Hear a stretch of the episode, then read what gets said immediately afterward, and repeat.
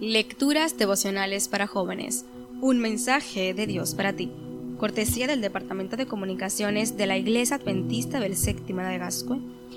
En Santo Domingo, capital de la República Dominicana, en la voz de Jackne Enríquez, hoy 14 de marzo.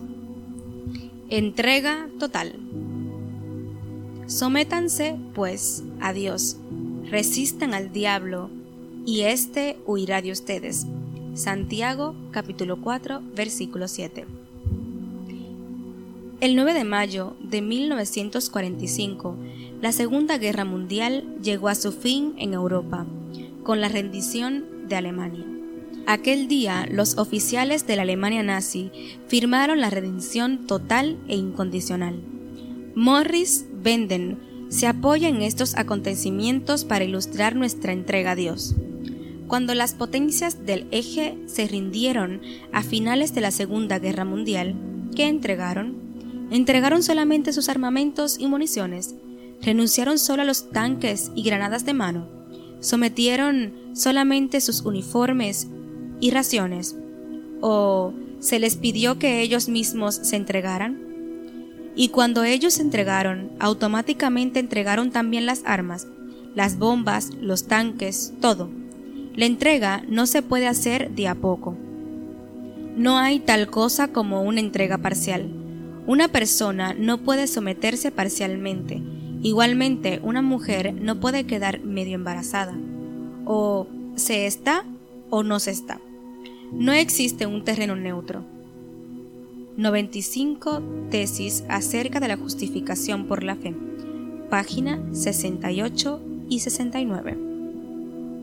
En el gran conflicto, la batalla entre el bien y el mal, sucede lo mismo. La Biblia dice que hemos de entregarnos, someternos a Dios por completo. No es una entrega parcial.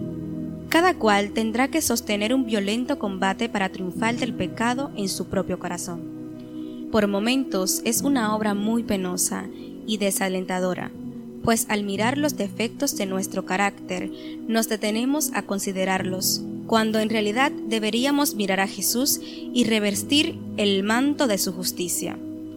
Quien quiera que entre en las ciudades de Dios por las puertas de perlas, entrará como vencedor, y su victoria más grande será la que habrá obtenido sobre sí mismo.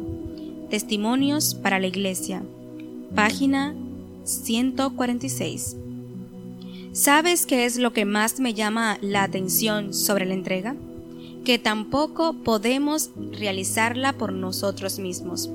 Si pudiéramos, no sería entrega. La obediencia es un regalo debido al control divino.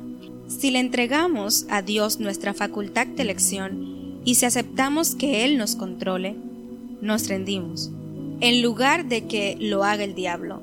Entonces Él es quien produce en nosotros tanto el querer como el hacer, por su buena Ver Filipenses capítulo 2 versículo 13. Dios te dice hoy, entrégame lo más valioso, entrégate a ti mismo, y contigo vendrá todo lo demás.